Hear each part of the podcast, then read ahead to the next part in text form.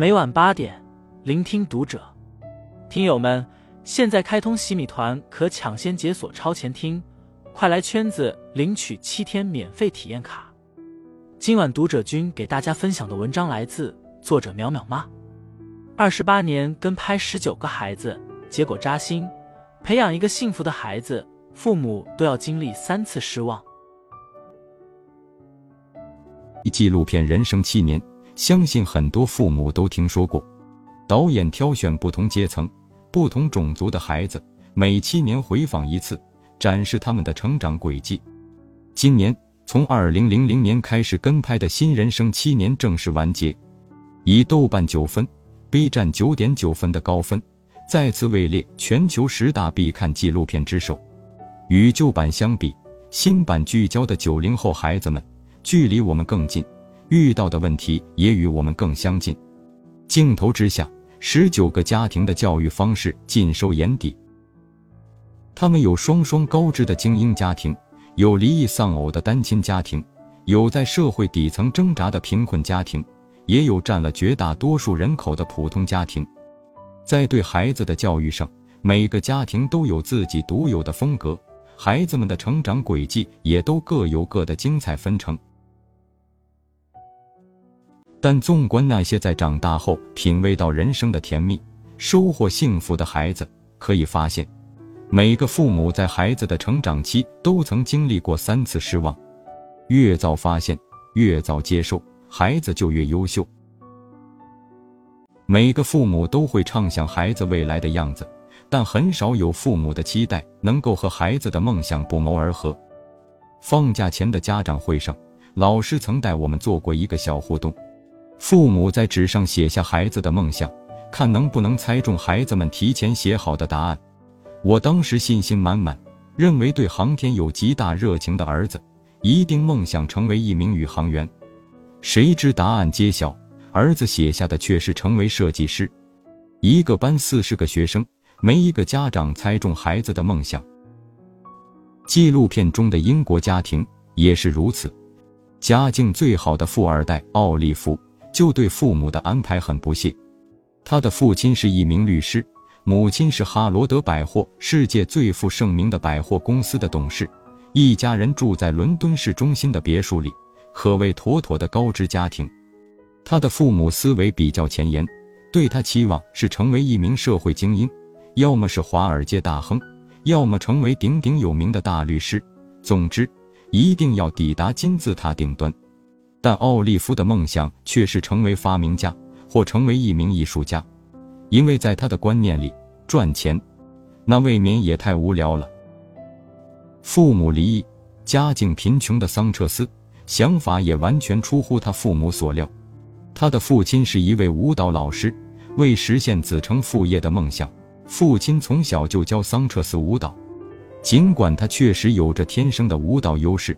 但桑彻斯最爱的却是足球，在他心中，家人排第一，足球就排第二。他对足球的热爱远超舞蹈，未来的梦想也都是与足球相关。为人父母，望子成龙是人之常情，所以我们总是习惯性用自己的思维为孩子规划一条人生的捷径。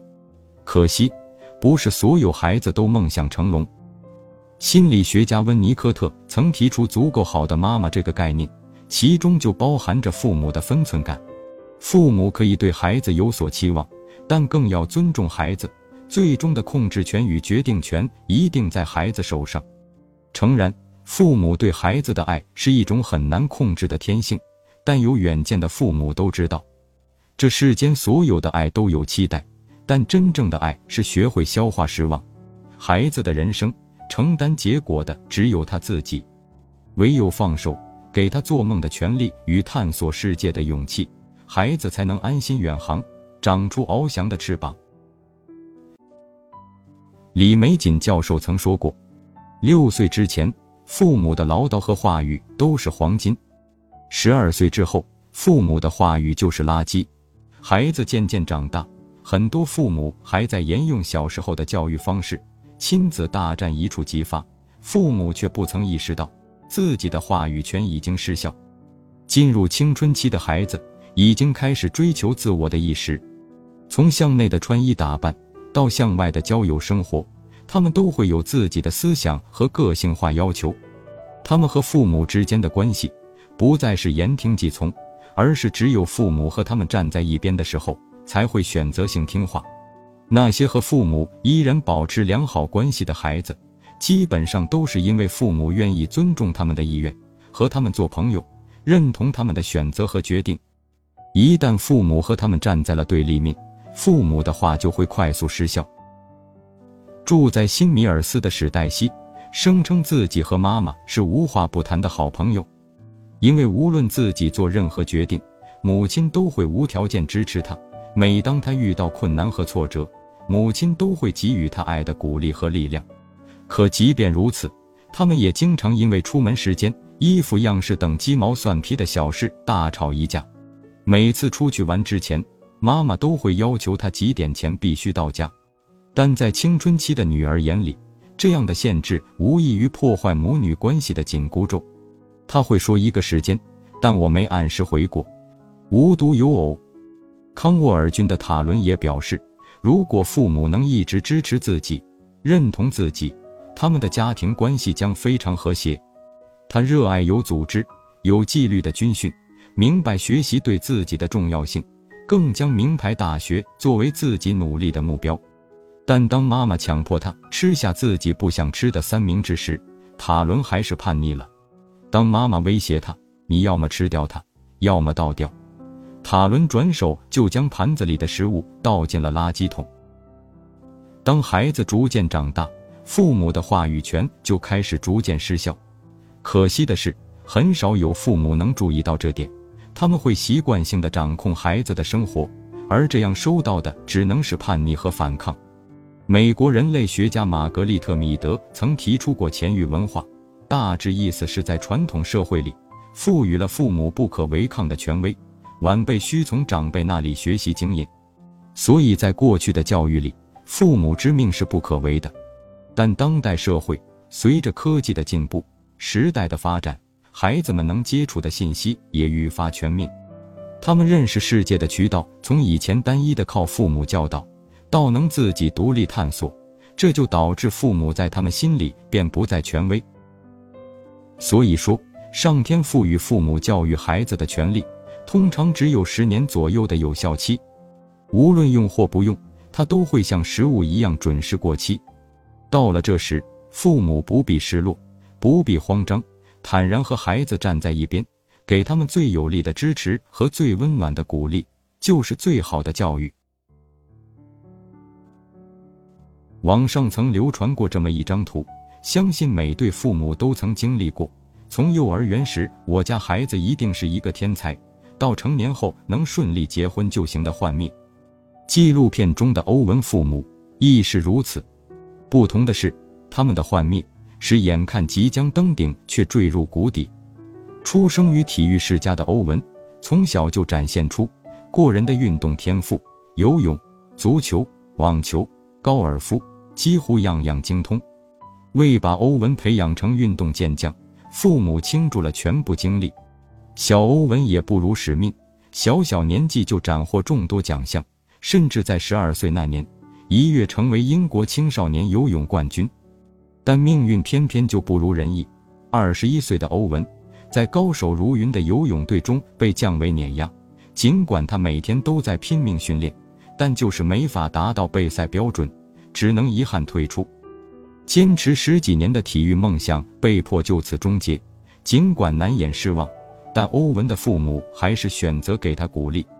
结束运动生涯后，欧文选择去银行工作，每天平均十二小时的工作时间。尽管辛苦，但这就是生活。天才少年的陨落是命运的捉弄，更是现实的反应。没有任何一对父母。能将孩子永远框在自己的预期之中，哪怕是社会精英，就像那个让人艳羡的富二代奥利弗，父母给他规划的是精英路线，从顶级私立幼儿园到大名鼎鼎的伊顿公学，再到耶鲁大学，乃至后来的名企精英职业，他过着无数人羡慕的人生，赚着大把的钞票，却说自己已经一眼看到了人生的尽头，整日郁郁寡欢，因为他无法从自己的工作中找到任何激情。与此同时，他的亲密关系也处理得一塌糊涂。自小缺爱的他，在恋爱中屡屡碰壁，最长的恋情也只持续了几周。父母期望中社会精英的身份，对他来说反而是一种束缚。最终，二十八岁的奥利弗还是选择从民企辞职，重返校园，攻读博士学位。在这段人生重启的求学时光里，他终于找回了真实的自己。在写作中，他享受到了前所未有的满足感。未来，他的梦想是成为一名作家。与七岁的梦想不同，这次的梦想是他敢奔赴且能奔赴的存在。他也遇到了自己喜欢的女孩，他们一起做饭、散步、读书。比起之前日进斗金的日子，做喜欢的事，和喜欢的人在一起，这才是他真正想要的生活。